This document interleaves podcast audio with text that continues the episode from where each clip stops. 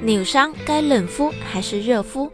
听众朋友们，大家好，欢迎收听今天的三九健康科普，我是主播香鱼。扭伤在日常生活中很常见，即使是经常运动的人，也很难避免扭伤。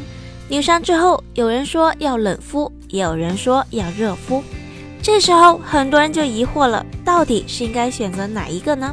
还是混合双打一起来？这里面到底又有什么讲究呢？首先要想知道关节扭伤后冷敷好还是热敷好，就要从扭伤部位的病情变化讲起。关节损伤最常发生在人体四肢关节的几个部位，如踝关节、膝关节和肘关节等。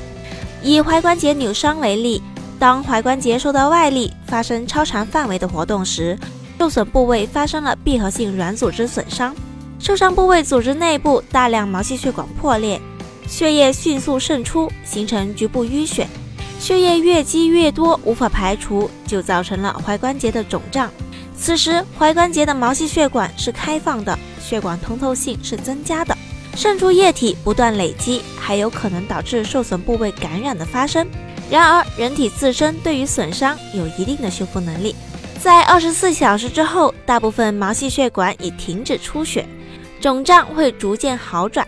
接下来，损伤局部会对淤血和渗出液进行吸收，直到损伤部位恢复健康。扭伤之后，其实冷敷和热敷都是扭伤的护理治疗方法，只是针对不同的病情会选择不同的治疗方法。那么，冷敷和热敷在作用上究竟有哪些不同呢？冷敷是利用冰袋或湿毛巾敷于损伤部位的皮肤上。能够起到促进周围血管收缩、减少外周血流量、降低血管的通透性，有助于减少渗出，进而防止炎症反应的作用。同时，冷敷可抑制神经末梢的感觉，使局部神经传导速度暂时减慢，降低感觉敏感性，达到止痛的效果。而热敷则是利用一定的温度。